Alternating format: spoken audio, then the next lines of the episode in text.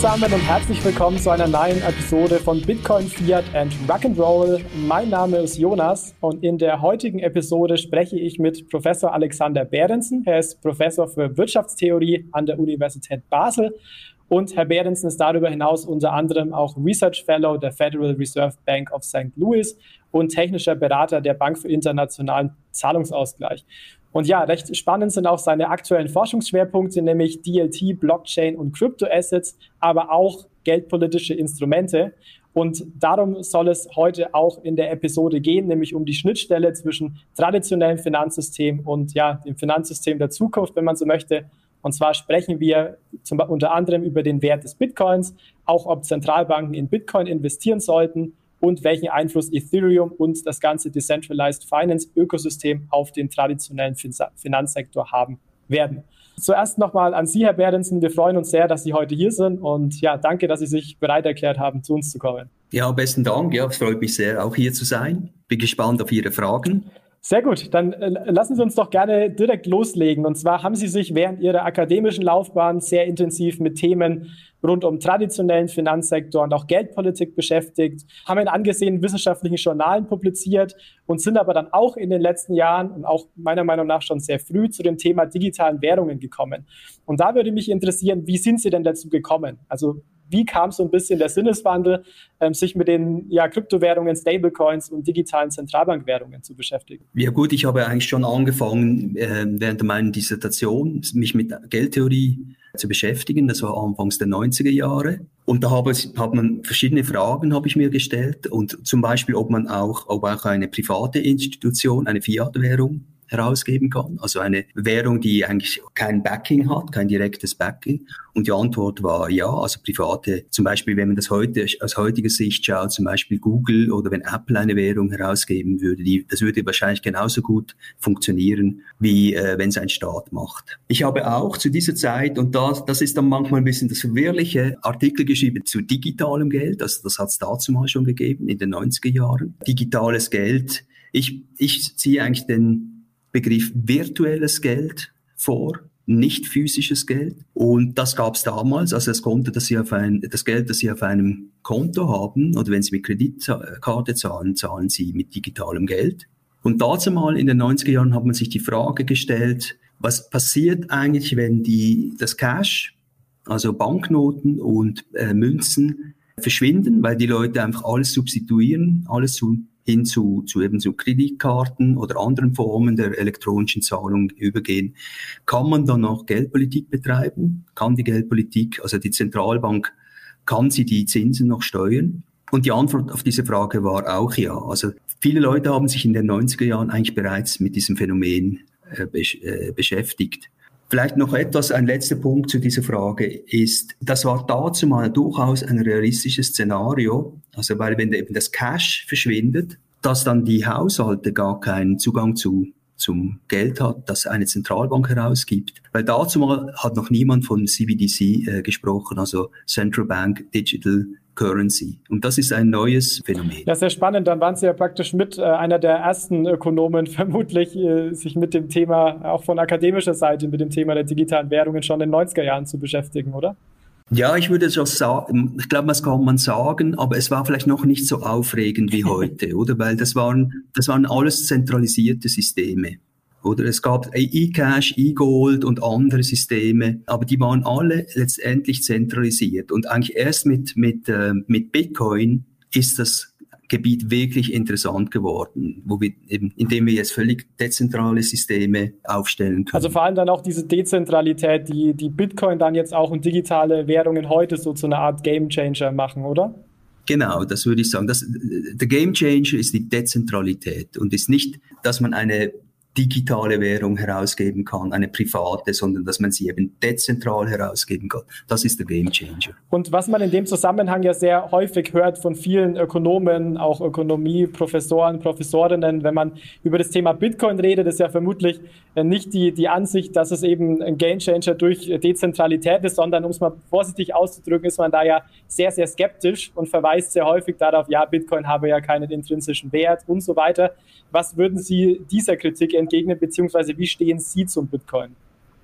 Also ich möchte einfach äh, auf diese äh, Tatsache, die stimmt tatsächlich. Bitcoin hat keinen inhärenten Wert. Das möchte ich kommentieren, weil was die Skeptiker ignorieren, ist eben die Tatsache, dass das auch gilt für das heutige Geld. Also die Banknoten und die Giroguthaben, die Konten, äh, das Guthaben, das sie auf Giroguthaben, Girokonten haben, das hat alles keinen inhärenten Wert. Was, was heißt inhärenter Wert? Heißt, wenn Sie jetzt zum Beispiel Gold nehmen, Goldmünzen, wenn das niemand mehr akzeptiert als Zahlungsmittel, äh, gibt es auch weiterhin eine Verwendung. Sie können zum Beispiel in der Industrie wird es verwendet. Äh, es gibt andere Geldformen, eine interessante Geldform, die es gab, die wirklich inhärente, dort wird es klar, was es ist. Es gab Zigarettengeld, das war in Deutschland während dem Weltkrieg in diesen Gefangenenlagern, wurde mit Zigarettengeld bezahlt und dort ist auch offensichtlich, Zigarette hat einen inhärenten Wert. Das heißt, wenn es niemand mehr akzeptiert, können Sie noch etwas damit machen. Bei der Zigarette rauchen Sie die einfach.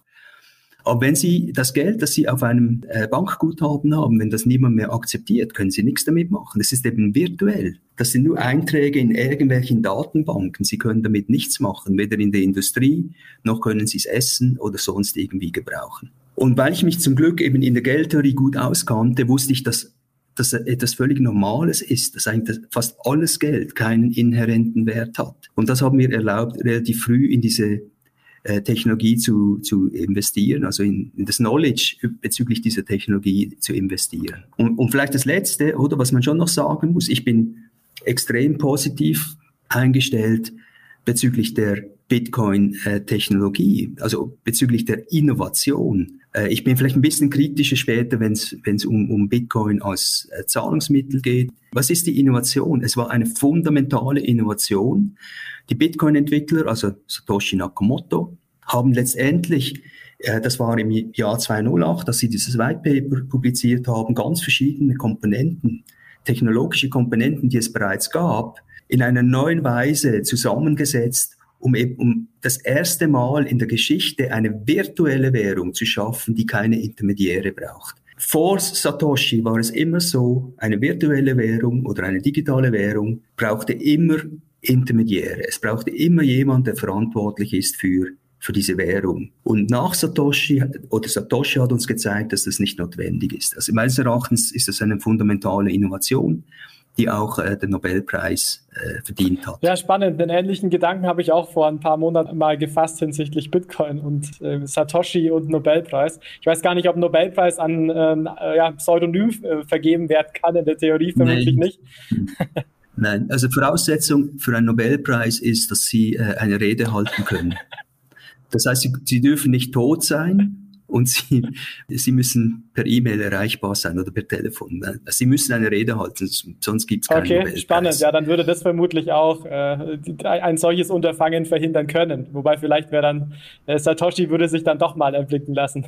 Ja, dann glaubt es ihm dann niemand, oder? Vermutlich, ja. Gab es ja schon einige, die gesagt haben, sie wären Satoshi, ja. Aber ich ja. finde es sehr spannend, ähm, was Sie sagen, nämlich diesen ähm, Aspekt der Gedecktheit, weil wir ja heute auch wissen, das Gold ist eben, es ist eben Fiat-Geld, es ist nicht mehr durch Gold gedeckt. Ähm, man hat keinen Goldstandard, wo man auch sagen kann, man kann äh, Banknoten in Gold umtauschen zum Beispiel. Und letztendlich ist es einfach nur eine Frage des Vertrauens. Bei, bei unserem genau. Geldsystem vertraut man eben der Zentralbank und bei Bitcoin, ja, kann man sagen, vertraut man eigentlich der Technologie, der Community ja, ich würde sagen, das kann man sagen. Oder man, man hat einfach die Hoffnung, dass es auch in Zukunft Leute geben wird, die bereit sind, in, in Bitcoin zu investieren. Und wenn das der Fall ist, dann werden sie auch heute investieren. Aber es, es ist vollständig, was mich sagen, man sagt, im Forward-Looking, oder wenn Sie sich heute überlegen, in Bitcoin zu investieren, müssen Sie sich Gedanken über die Zukunft machen. Die Vergangenheit spielt keine Rolle. Nur wird jemand in der Zukunft mir diesen Bitcoin wieder abnehmen quasi zu einem guten Preis. Das ist eigentlich die Überlegung, die sie sich machen.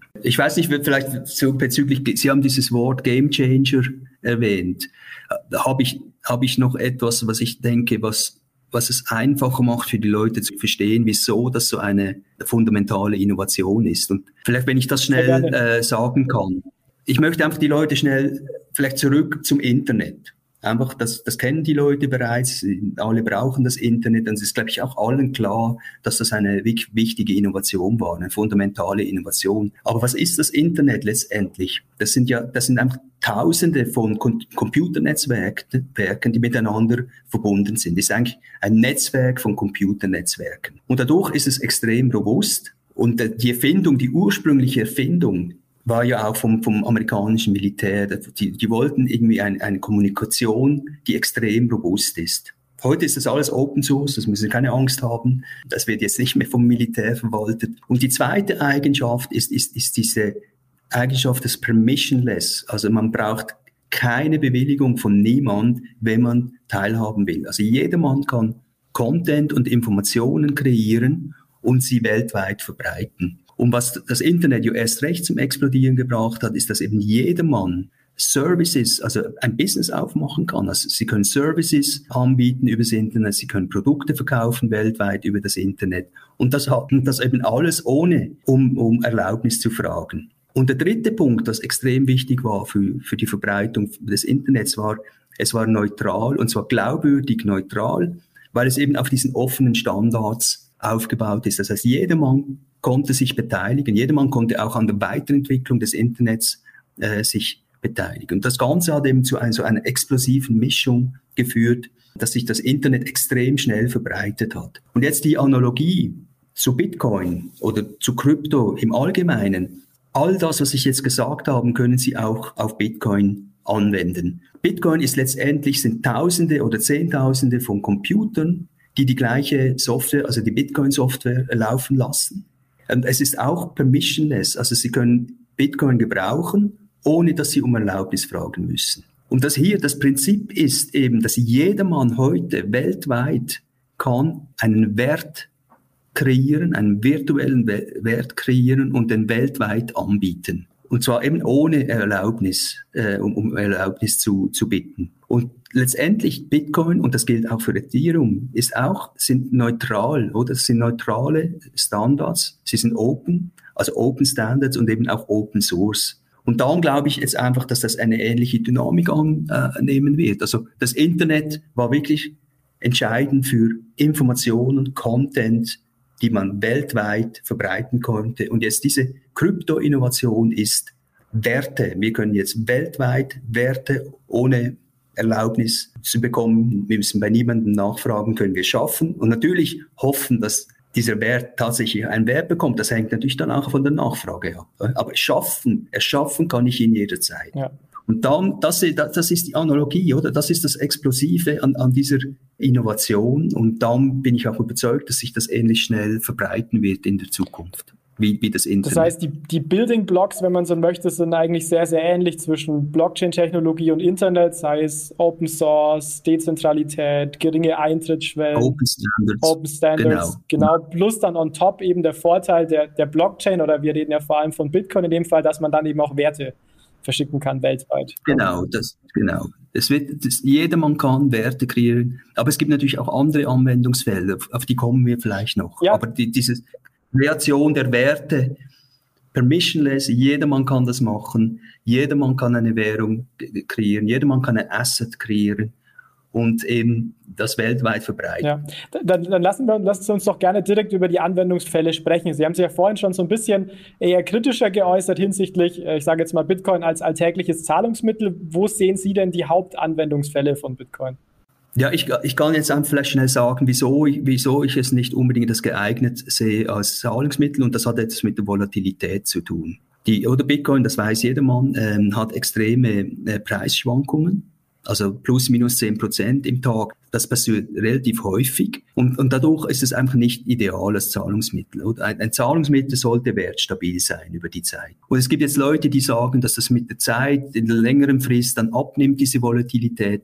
Wahrscheinlich wird es ein bisschen abnehmen, aber es wird eben nie auf dieses Niveau abnehmen wie eine staatliche Währung. Und das hat einfach damit zu tun, dass es, weil es in, letztendlich in, im Bitcoin-System gibt es keine Zentralbank, die die die Währung stabilisiert, oder? Sie haben ein fixes Angebot an Bitcoins und sie haben eine ständig schwankende Nachfrage und das führt einfach zu diesen extremen Preisschwankungen. Und das zweite Problem ist Skalierung. Es ist doch relativ teuer, äh, eine Bitcoin-Transaktion zu machen. Das spielt keine Rolle, wenn Sie 100 Millionen überweisen wollen an einen Kollegen in, in Argentinien. Das können Sie innerhalb von ein paar Stunden ist, ist, sind diese Bitcoins dort kostet sie vielleicht 10 Dollar. Das ist dann kein Problem, aber sie werden nicht Kaugummis damit kaufen. Für das sind die Kosten viel zu hoch. Wobei, sagen wir so, das ist noch nicht zu Ende. Natürlich auch die Entwicklung bei Bitcoin. Es gibt Ansätze wie das Lightning Network, wo man eben versucht, diese Skalierung äh, hinzukriegen. Die Frage ist dann einfach, ob, das, ob sich das durchsetzt oder nicht. Und jetzt, was ist Bitcoin genau? Ich denke, Bitcoin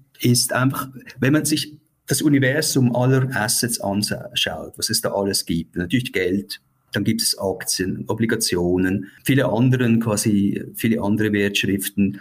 Und dann geht es quasi in Real Assets, dann geht zum Beispiel Häuser, Kunst, Gold und so weiter. Und ich glaube einfach, Bitcoin wird sich dort einreihen, wird einfach eine alternatives Investment sein mit der Zeit. Quasi das als Portfolioergänzung äh, gebraucht wird. Und wenn man sich dann mal anschaut, mit welcher Assetklasse ist die, die größte Ähnlichkeit, dann ist es eben Gold oder sogar Kunst. Oder Kunst, äh, vielleicht sogar noch ähnlicher zu Kunst. Und ich glaube, es wird daher eine ähnliche Rolle wie, wie Gold äh, haben in, in der Zukunft eben als Portfolioergänzung. Ja, das ist sehr spannend, weil der Vergleich zu Gold wird ja sehr häufig gezogen und wohl auch zu Recht, wenn man sich zum Beispiel Eigenschaften wie die Knappheit ähm, anschaut, weil da wird ja häufig. Stock-to-Flow-Ratio, also neu gesch geschaffenes Angebot im Verhältnis zum Bestand, ist ja aktuell von Bitcoin und Gold ähnlich und nach dem nächsten Halving ja sogar dann von den Wachstumsraten halb so groß bei Bitcoin, also was man Bitcoin noch knapper macht. Ich denke auch, wie Sie es vorhin gesagt haben, am Ende hängt es davon ab, wie natürlich auch ja, die, die Adoption ist und wie die Nachfrage ist. Ne? Also Potenzial ist auf jeden Fall da. Ähm, Gold hat natürlich mhm. einen ganz langen Track Record. Genau, 5000 ja. Jahre. Oder? Und, und die, oder ich meine, Knappheit alleine genügt einfach nicht. Es, das hilft, die Erwartungen zu stabilisieren. Also jetzt bei Bitcoin spielt das eine ganz wichtige Rolle, dass man weiß, es, sind, es wird nur 21.000 geben. Das spielt sicher eine große Rolle, aber es gibt natürlich viele Objekte, die sind knapp. Oder? Es gibt, äh, ich könnte zum Beispiel selber einen Token herstellen und sagen, da gibt es jetzt nur 100 davon. Äh, wegen dem heißt es noch lange nicht, dass die Leute äh, darauf springen und da weiß nicht, was dafür be zu bezahlen. Also Knappheit alleine ist einfach nicht hinreichend für, für den Werterhalt ein, eines Objekts. Ja ist aber wichtig. Also wenn Sie ein Objekt generieren, das gar keine Knappheit hat, dann funktioniert es sicher nicht, oder? Ja, also praktisch notwendig, aber nicht, nicht hinreichend, wenn man so möchte. Nicht hinreichend, ja. ja Weil da genau. natürlich noch ganz, es ist ja auch das Beispiel, was genannt wird. Ich habe jetzt hier einen Zettel vor mir liegen, den gibt es genau einmal. Den wird man jetzt auch nicht für Millionen von Euros verkaufen können, nur weil er knapp ist, sondern es ist natürlich genau. der. Das wollte genau. ich sagen. Ich kann einen Liebesbrief schreiben und der äh, ich weiß, ich nehme an, der wird nicht viel Wert haben, aber es gibt nur einen ja. Exemplar. Und da kommen halt die Eigenschaften von Bitcoin dazu, dass man einfach, wie Sie es vorhin gesagt haben, man kann niemanden ausschließen, man kann global innerhalb von Sekunden, sagen wir, oder Minuten vielleicht besser Geld versenden und das zusammen mit der Knappheit. Mhm. Ähm, ja, ich, ich finde es auch sehr spannend, dass Sie den Vergleich zu Kunst ziehen, weil es natürlich ist einfach eine ganz neue Assetklasse und heute ist es wahrscheinlich noch gar nicht abzusehen. Da kommen wir später noch, äh, noch darauf zu sprechen, wie es denn in zehn Jahren ausschaut. Wo würde Bitcoin sein und nicht nur vom Kurs, sondern auch, welche Assets substituiert er äh, denn? Okay, sehr, sehr spannend. Ähm, das heißt, Sie sehen auch den Bitcoin praktisch erstmal eher als eine Art neue Assetklasse oder Portfolio-Diversifizierung ob es ein Zahlungsmittel mhm. wird, wird im Endeffekt die Zeit zeigen, wie es hinsichtlich Skalierbarkeit ausschaut, ob die Volatilität sich auch irgendwann einpendelt, nennen wir es halt mal. Ähm, Sie haben es ja beschrieben mit dem knappen Angebot, trifft auf eine sehr ähm, variable Nachfrage, dass es eher natürlich zur Volatilität führt. Was mich jetzt noch interessieren wird, bin ja auch im Endeffekt äh, Ökonom an der Stelle und was man aktuell ja jetzt wirklich sieht, in praktisch weltweit oder zumindest in Schwellen in ähm, fortgeschrittenen Volkswirtschaften sind natürlich die hohen Inflationsraten. Und hier hört man dann natürlich von den Krypto-Ecken auch, naja, da muss jetzt jeder unbedingt sofort in Bitcoin investieren, weil wir haben ja hier äh, Schutz vor Inflation, digitales Gold und so weiter. Hier vielleicht die Frage an Sie, glauben Sie jetzt mit den vermutlich äh, anhallend höheren Inflationsraten die nächste Zeit, dass das auch dazu führt, dass mehr Leute in Bitcoin investieren oder würden Sie da andere Treiber sehen? Also grundsätzlich muss man einfach feststellen, und das war schon historisch schon immer so, es braucht relativ viel, bis Leute auf eine andere Währung umschalten. Also die Schmerzgrenze ist einfach sehr hoch. Weil die meisten Leute wollen diejenige Währung brauchen, mit der sie aufgewachsen sind, weil sie, sie, die rech sie rechnen mit dieser Währung, sie haben das Gefühl für diese Währung. Und es ist wirklich schwierig, die Leute auf eine neue Währung um, umzupolen.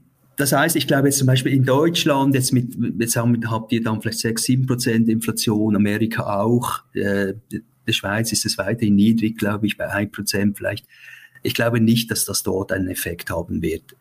Wenn wir jetzt natürlich aber in, zu anderen Ländern gehen, es gibt Länder, die haben so eine miserable Geldpolitik, wo sie dann 30, 40, 50, 100 Prozent äh, Inflation haben. Ich glaube, dort wird diese Schmerzgrenze erreicht und die Leute werden einfach sagen, ich muss was anderes machen. Ich muss jetzt hin und ich, ich rede jetzt hier von der Türkei und Libanon und es gibt hunderte von Beispielen. Nur ist es dort so, dass es ist vielleicht ein kleiner Teil der Bevölkerung, die technologieaffin ist, die, die quasi auf Bitcoin umsteigt. Die meisten werden einfach den Dollar versuchen, auf den Dollar umzusteigen, weil das, erstens kennen sie das schon ein bisschen, es gibt ihnen auch quasi in Papierform und so, das schafft irgendwie Vertrauen. Das heißt, im Moment ist immer noch der Dollar König. Ich glaube, das wird vielleicht marginal äh, die Nachfrage nach Bitcoin erhöhen, diese Inflation, die wir jetzt sehen, aber nicht äh, substanziell. Ja, okay. Und die, die ursprünglich, also El Salvador hat ja auch einen ähnlichen Ansatz gewählt, nämlich ein, ein kleineres Land, was sich erstmal an den Dollar fixiert hat, also äh, nee, nicht fixiert hat, was den Dollar als Währung hatte, also im Endeffekt offizielles Zahlungsmittel. Und jetzt gab es da ja letztes Jahr im September den recht äh, innovativen ähm, Schub oder die äh, recht innovative äh, Einführung jetzt von Bitcoin als äh, Zahlungsmittel, ähm, als wirklich offizielles Zahlungsmittel, als Legal Tender. Was halten Sie denn von diesem Schritt? Ja, also ich, ich war eigentlich ein bisschen entsetzt. Ich, ganz ehrlich gesagt, ich finde es verantwortungslos. Zuerst einmal El Salvador ist, ist, ein, ist ein wirklich armes Land, oder? Die haben nicht wahnsinnig viele Ressourcen. Und dann quasi über staatliche Mittel äh, Bitcoins zu kaufen, das ist, sie kaufen einfach ein Lotterieticket.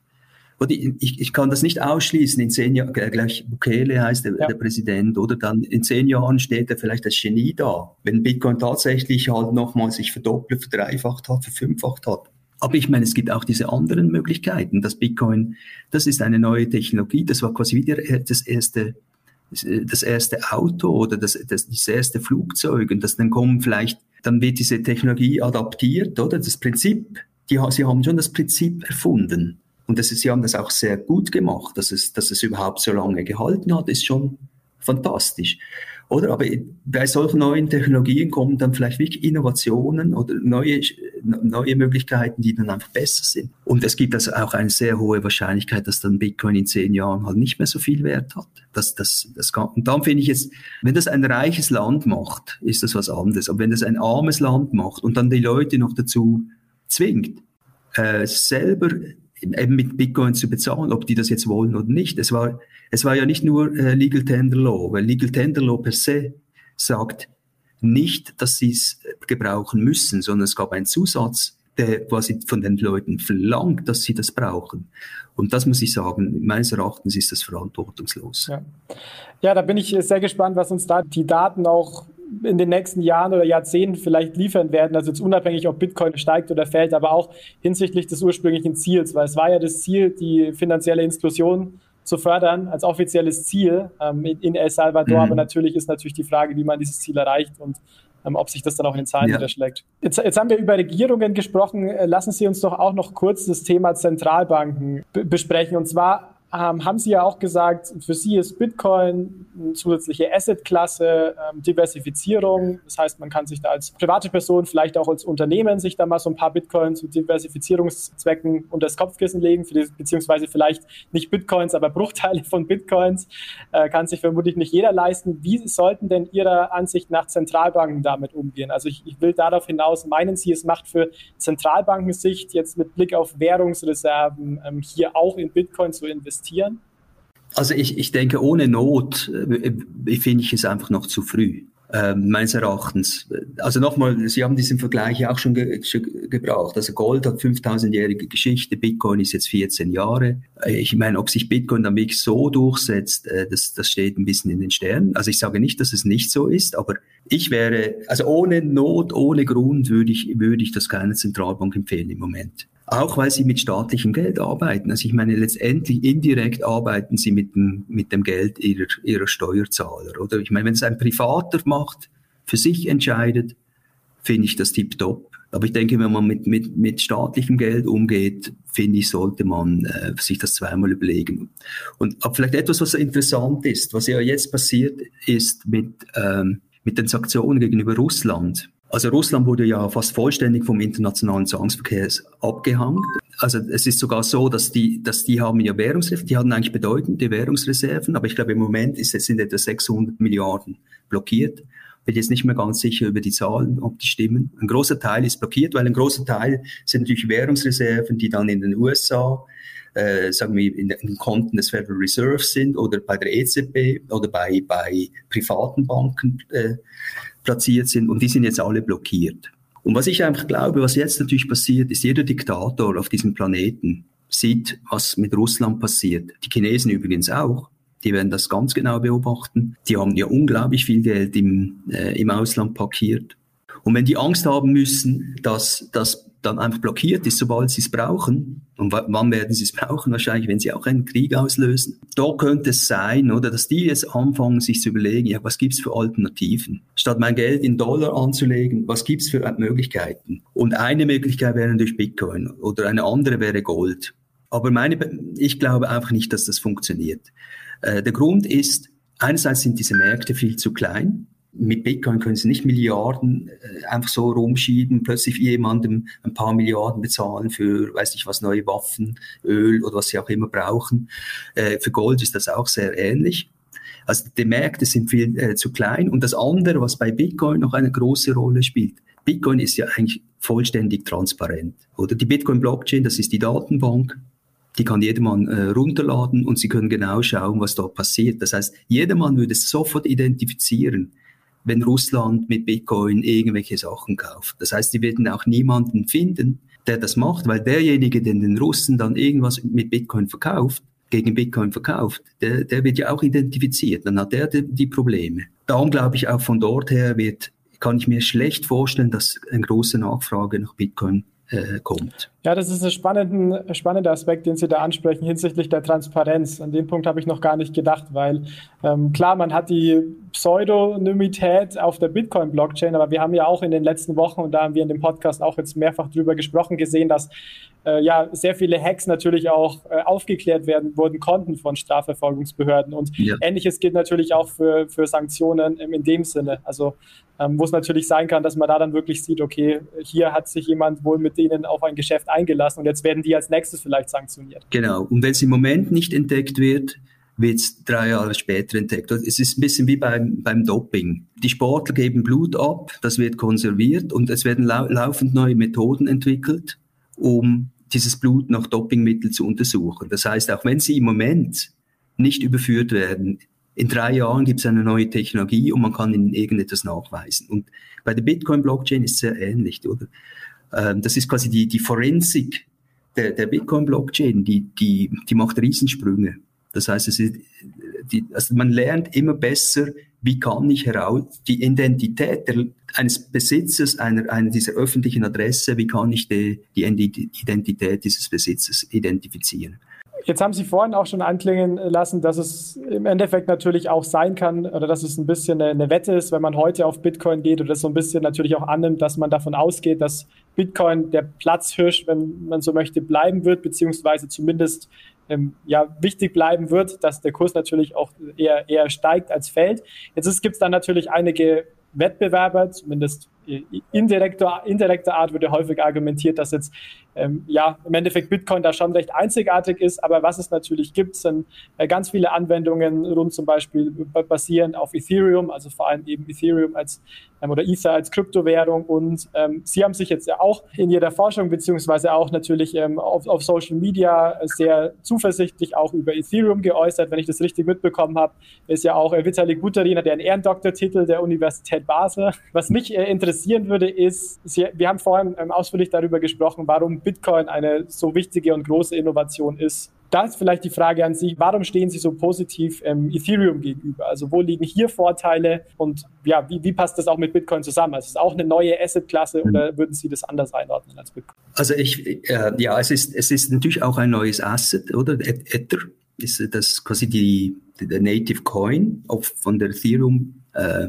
vom Ethereum-System meine Überzeugung eben, dass Ethereum letztendlich langfristig eine wichtigere Rolle haben wird als Bitcoin ist, weil es eben sehr viel mehr Anwendungsmöglichkeiten gibt, die man mit Ethereum umsetzen kann. Äh, Im Prinzip kann man das ganze existierende Finanzsystem äh, ersetzen. Und um das vielleicht äh, kurz äh, zu erklären, muss ich schnell erklären, was eigentlich Bitcoin, wie das funktioniert. Das ist jetzt ein bisschen technisch, aber ich versuche es jetzt mal so zu erklären, dass, dass man hoffentlich das äh, versteht. Letztendlich, wenn man Bitcoin, wenn Sie eine Bitcoin-Transaktion machen, dann brauchen Sie die, eine sogenannte Scripting-Sprache. Und bei einer Scripting-Sprache, da müssen Sie sich das vorstellen wie Spielkarten. Sie, letztendlich geben Sie dem Computer einfach eine, ein Set von Spielkarten und der wird das einfach abarbeiten, eine nach dem anderen. Also das sind Instruktionen. Und Bitcoin selber hat eben das extra, das ist eine sehr einfache Sprache, so eine Scripting-Sprache. Sie ist vor allem auch nicht Turing-complete, da komme ich vielleicht, äh, komme ich darauf zurück. Das heißt, Sie können auch keine Schleifen programmieren. Das heißt, Sie können eigentlich nur ganz einfache Sachen machen mit, mit Bitcoin. Also Sie können zum Beispiel gewisse Parameter festsetzen, die eben eine Auszahlung vom Bitcoin äh, steuern. Also was Sie zum Beispiel machen können, ich kann Ihnen einen Bitcoin schicken, aber der ist, Sie können den erst drei Monate später verwenden. Das wäre eine verzögerte Transaktion. Oder ich kann Ihnen einen Bitcoin schicken, den können Sie aber erst dann verwenden, wenn noch zwei andere quasi mit Ihrem privaten Schlüssel äh, äh quasi den auslösen. Also man kann ganz ein, also das sind auch schon eine Art Smart Contracts, also das sind so bedingte Zahlungen. Das heißt, so einfache Sachen können Sie machen. Aber weil Bitcoin eben nicht Turing-complete ist, können Sie sehr viele Sachen nicht machen, die Sie mit Ethereum machen können, weil die Ethereum oder die Ethereum Virtual Machine Turing-complete ist, Turing vollständig. Und ich kann das, möchte das schnell sagen. Was, was ist das genau? Also eine Maschine ist dann Turing vollständig, wenn sie jede Berechnung machen kann, die irgendein Computer ausführen kann. Also zum, wenn sie letztendlich einfach universell programmierbar ist. Bitcoin ist nicht universell programmierbar. Sie können nur ein paar Sachen damit machen. Ethereum ist universell äh, programmierbar. Das heißt, letztendlich alles, was Sie mit einem normalen Computer machen können, können Sie auch dezentral auf der Ethereum Virtual Machine machen. Dadurch ist eben Ethereum bedeutend flexibler als Bitcoin in den Anwendungen die gemacht werden können. Und ich kann, ich möchte jetzt einfach ein paar an, äh, Sachen erwähnen. Also wir werden vielleicht darauf zurückkommen. Also DeFi, also Finanzdienstleistungen. Es ist, jegliche Finanzprodukte sind auf Ethereum erhältlich, also in einer dezentralen Form. Dann Spiele. Es gibt ganz viele Spiele bereits. Ähm, auf, auf Bitcoin gibt es eigentlich keine oder ganz extrem rudimentäre Spiele. Dann Kunst. Also denken Sie an NFTs, da haben Sie vielleicht gehört, äh, Non-Fungible Tokens. Und dann gibt es ganz viele andere dezentrale Applikationen, die eben auf Ethereum möglich sind und aber nicht auf Bitcoin. Äh, vielleicht einfach nochmal für die Vorstellung, ich glaube, das ist eben wichtig, dass jetzt zum Beispiel, wenn Sie Spiele nehmen, was ist das eigentlich das Besondere an einer dezentralen Applikation? Wenn Sie zum Beispiel auf einer dezentralen Applikation spielen, ist es, dass Sie eben im Besitz der Daten sind. Also wenn Sie zum Beispiel irgendein Shooter-Spiel machen, das kennen wahrscheinlich die meisten, oder?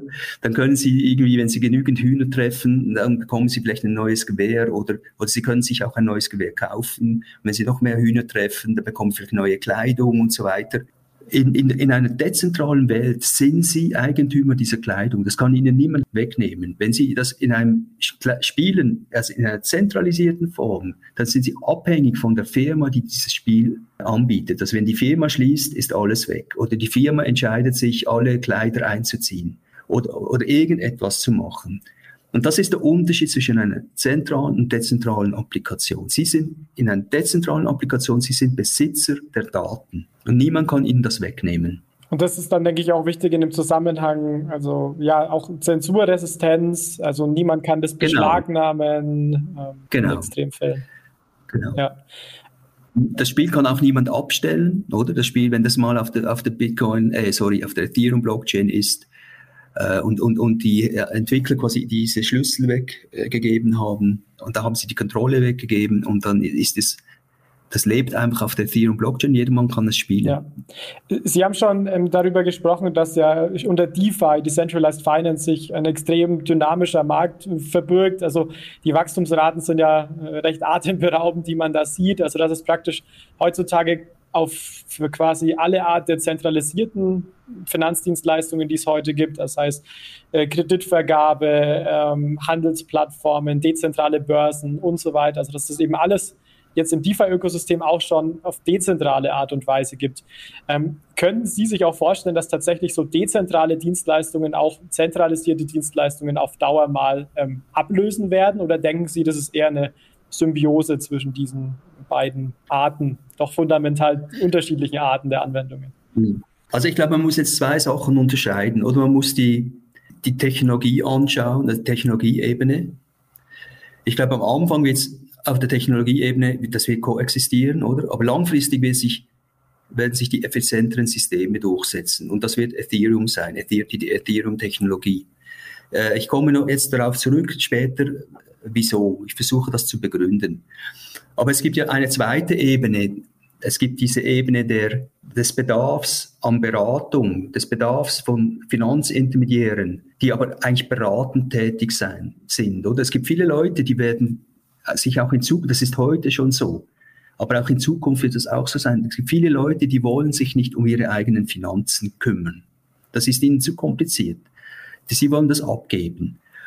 Und darum glaube ich, dass es auch in Zukunft eine, eine Rolle wird geben für, für Finanzintermediäre. Nur werden diese Finanzintermediäre eben nicht mehr auf den alten Systemen arbeiten, die wir heute haben, also im traditionellen Finanzsystem, sondern sie werden diese Services anbieten auf diesen neuen Systemen, also vor allem auf diesen Systemen, die wahrscheinlich mit großer Wahrscheinlichkeit auf Ethereum-Technologie beruhen. Das heißt, auf der Technologieebene wird es einen Shift geben der Grund ist einfach, dass die Ethereum-Technologie um Dimensionen effizienter ist als die als die traditionelle Technologie. Und das möchte ich jetzt schnell erklären. Da muss ich jetzt ein bisschen ausholen. Sie können sich die Frage, die Frage stellen, was läuft eigentlich falsch in, in der traditionellen Finanzwelt? Und ich könnte einen Vortrag machen allein über das. Aber jetzt möchte ich e-, etwas rauspicken, das wichtig ist. Wenn Sie sich anschauen, wie Finanzintermediäre funktionieren, dann sehen Sie, dass die eigentlich ständig irgendwelche Silos bauen. Oder sie entwickeln irgendwelche Applikationen oder sie kaufen sie ein. Aber all diese Applikationen sind nicht kompatibel miteinander. Und da muss, muss wieder irgendetwas, ein Übergang gebaut werden und alles geht lange. Alles die Transaktionen sind langsam, sind teuer und sind intransparent, weil eben diese Kommunikation zwischen all diesen Systemen äh, sehr intransparent ist. Darum dauert es Tage teilweise, bis ein Settlement stattfindet und es führt eben auch dazu, dass der Kunde eigentlich gefangen ist. Für, einen, für einen Kunden es immer relativ teuer ist, sagen wir, die Bank zu wechseln oder die oder sagen wir auf ein neues System um, um zu, zu satteln. Aber was noch viel schlimmer ist, sind nicht mal die Firmen, das sind die, die Länder. Oder jedes Land kreiert seine eigenen Silos. Ja, also jedes Land hat seine eigene äh, Regulierungsbehörde, die irgendwelche wildes, wilden Sachen da reguliert, das meistens sehr teuer ist und auch eine, eine riesen Verschwendung generiert. Und, und vor allem eben auch dieses Rent-Seeking generiert. Das heißt, sie stellen sich einfach mit dem Regulator gut, damit er die Gesetze sagen wir, so umsetzt oder, oder das Parlament die Gesetze so schafft, dass es eben von, zum Vorteil ist von Ihnen, ja, vom, vom Insider, der im Finanzsystem ist und eben Wettbewerb abhält. Und das Dritte, was diese Systeme auch äh, auslösen, ist, dass heute im, im traditionellen Finanzsystem eben das Finance gebraucht wird, um, um, um die Leute zu, zu disziplinieren.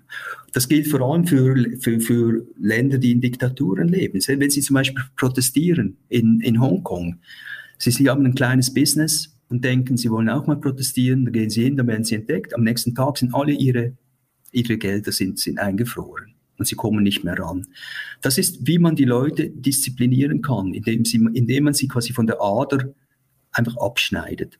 Gut, jetzt, das ist alles anders mit dieser neuen Technologie. Wenn ich jetzt auf Ethereum zurückkomme, ja, und das ist auch der Grund, wieso ich so optimistisch bin bezüglich Ethereum. Und das haben wir teilweise ja schon auch schon, schon besprochen, oder? Ethereum, ähnlich wie Bitcoin und das Internet, basiert eben auf offenen Standards. Und es ist eben censorship resistant, oder? Weil es eben wie das Internet auf tausend von, von Computern läuft, ist es sehr schwierig, die Leute davon äh, abzuhalten. Es beruht auf offenen Standards, ist neutral, glaubwürdig neutrale Standard. Dann sind alle Applikationen sind kompatibel untereinander. Sie sprechen die gleiche Sprache. Man spricht auch von Money Legos. Eine neue Idee kann extrem schnell umgesetzt werden, weil Sie, wenn Sie zum Beispiel eine Idee haben, ein neues Finanzprodukt zu kreieren und auf, auf Ethereum zu lancieren, können Sie bestehende Lego-Bausteine nehmen, die sind alle Open Source das ist völlig legal, das zu nehmen. Sie können das neu zusammensetzen und vielleicht selber noch etwas entwickeln. Und weil, weil das eben alles auf diesem Open Source äh, Gedanke beruht, gibt es eben einen extrem schnellen Übergang von Idee zum Markt. Das ist unglaublich schnell. Also Sie können, das kann man im traditionellen Finanzsystem ist das unmöglich, diese Geschwindigkeit. Und letztendlich, wenn ich das zusammenfasse, heißt es, Sie haben eine gemeinsame Infrastruktur. Das ist, wäre die Ethereum, das Ethereum-System. Sie haben diese gemeinsame Sprache. Alle, die da mitmachen, reden die gleiche Sprache. Sie haben diesen erlaubnisfreien Zugang. Jeder Mann auf diesem Planeten kann mitmachen.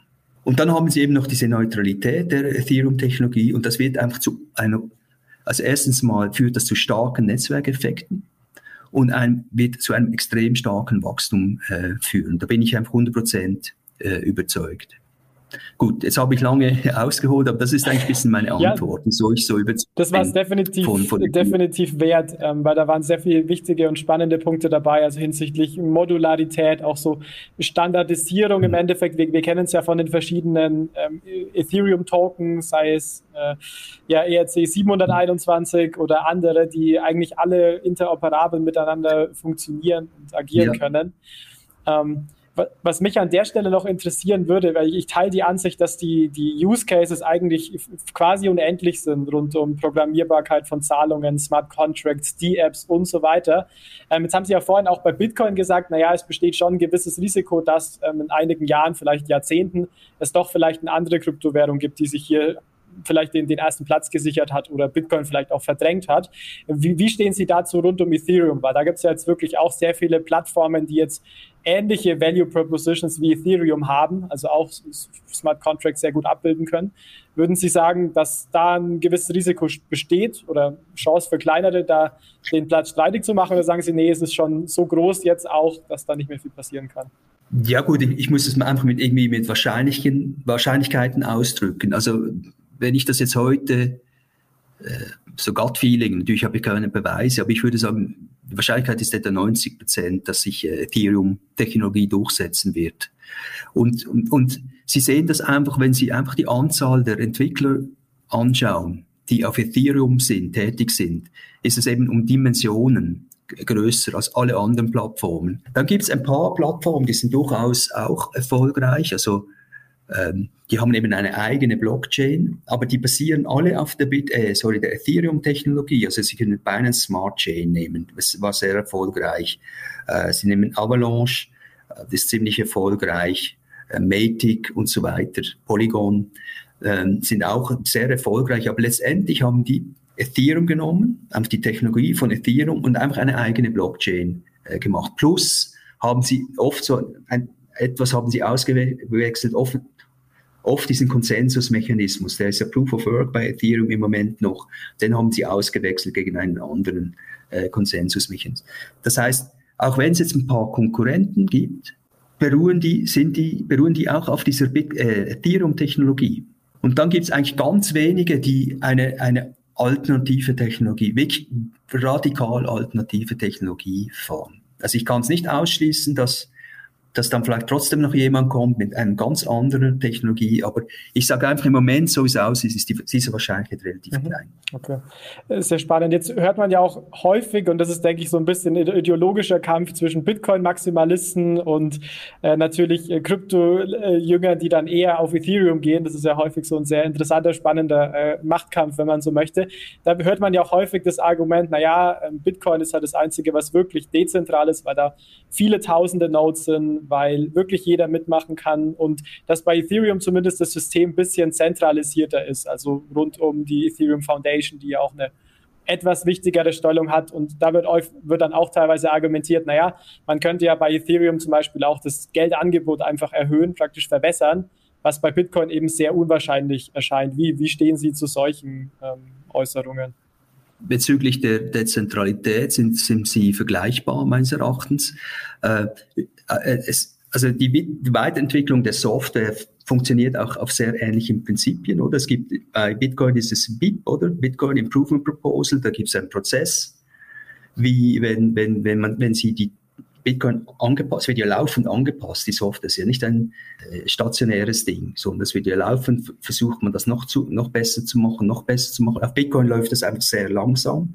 Wiederum, das hat etwas damit zu tun, dass ja Bitcoin sich einfach fokussiert auf diesen einen Use Case, oder? Eben dieses digitale Gold. Ethereum, auf Ethereum läuft viel mehr, was Entwicklung betrifft, weil es auch viel ein viel komplexeres äh, Angelegenheit ist. Aber auch auf Ethereum sehr ähnlich gibt es Ethereum Improval Proposal, das kann jeder mitmachen. Und dann gibt es diese Diskussionen und so, und dann gibt's ein, wird ein Konsens darüber gebildet, ob man das umsetzt oder nicht. Das ist ein sehr komplexes, eine sehr komplexe wie sagen, Geschichte, wie das, wie das von, vonstatten geht. Also ich finde, und ich finde, bezüglich der Dezentralität sehe ich eigentlich nicht äh, riesige Unterschiede. Dann Bitcoin hat dieses Mantra und glaubwürdige Mantra mit diesen 21 Millionen. Und, und da muss ich ehrlich gesagt glaub, sagen, ich glaube auch nicht, dass das je geändert wird. Weil das, wär, das würde eigentlich die ganze Existenzgrundlage ja. von Bitcoin auf den Kopf werfen. Und bei Ethereum gibt es das nicht. Es gibt keine Obergrenze weil es ist einfach konstant. Es wird laufend werden für, für wenn Sie einen neuen Block generieren, jetzt auf, auf Ethereum, bekommen Sie, glaube ich, im Moment zwei neue Ether und so weiter. Und das kann, wird ab und zu angepasst. Aber es gibt nicht eine Regel. Oder bei Bitcoin ist das ja von, war das wirklich von 208 weg. Von, von der ersten Implementierung war dieses, war diese Geldmengenregelung im Code drin und das ist bei Ethereum nicht. Das ist dann immer wieder eine Diskussion, wie machen wir es, wurde aber immer runtergesetzt bei Ethereum und was eben interessant ist, dann gab es diesen, jetzt habe ich den Namen vergessen, es gibt, gab ein Ethereum äh, Improvement Proposal, wo man die Fees, die man ja bezahlen muss, wenn man, wenn man Ethereum braucht, wenn Sie eine Transaktion machen, zahlen Sie eine Fee. Und die gingen früher an die Miner und jetzt gehen diese Fees, also die, die Base-Fee wird mhm. verbrannt. Und wenn man sich heute anschaut, ist die Inflation, also die, nicht die Inflation, die, das, das, wie viele neue Ethereum werden geschaffen pro, pro Minute oder Tag oder Jahr, ist bereits geringer wie bei, bei Bitcoin. Das heißt, diese, diese äh, Token-Inflation ist, ist geringer im Moment bei Ethereum wie bei Bitcoin. Und das wird eher noch zunehmen. Also es ist durchaus möglich, dass Ethereum deflationär wird, weil so viel, diese, Ethereum ist derart nachgefragt und das Congestion ist derart groß, dass auch die Fees relativ hoch sind. Äh, und da werden so viele Fees verbrannt, dass so viele Ether verbrannt, dass im Prinzip die, die Menge an Ether abnimmt über die Zeit. Und das wird bei Bitcoin ja nie passieren. Es wird einfach stagniert irgendwann mal. Die Zunahme stagniert, aber es wird nicht abnehmen. Ja. Nie. Okay, spannend, ja. Und ich finde auch den Vergleich ganz interessant hinsichtlich der verschiedenen Proposal. Das heißt, auch bei, bei Bitcoin könnte man Proposal machen, es anzupassen. Man würde es halt vermutlich nicht tun, weil es ist ja ein, im Endeffekt äh, der USP, den Bitcoin auch hat, eben die genau. Knappheit. Und bei Ethereum im Endeffekt ähnliches, ähnliches Prozedere. Man könnte auch hier ein Proposal machen und genau. Ähm, genau, würde man sich vielleicht mit einer höheren Wahrscheinlichkeit ja, ja. dafür entscheiden, weil es eben nicht also, alles ist, in Anführungszeichen, nicht der einzige mhm. Use Case. Ich glaube, was wichtig ist für die Zuhörer, ist einfach äh, auch zu, letztendlich ist das einfach Software. Bitcoin ist einfach eine Software, die läuft einfach auf 10.000 Computern. Diese Software wird weiter, laufend weiterentwickelt und Software ist geduldig. Ja, das ist ein Parameter bei, äh, in der Bitcoin-Software, oder? Äh, diese, diese, wie sich diese Geldmenge, also Bitcoin-Geldmenge entwickelt und das kann angepasst werden. Also rein technologisch ist es überhaupt kein Problem, das anzupassen.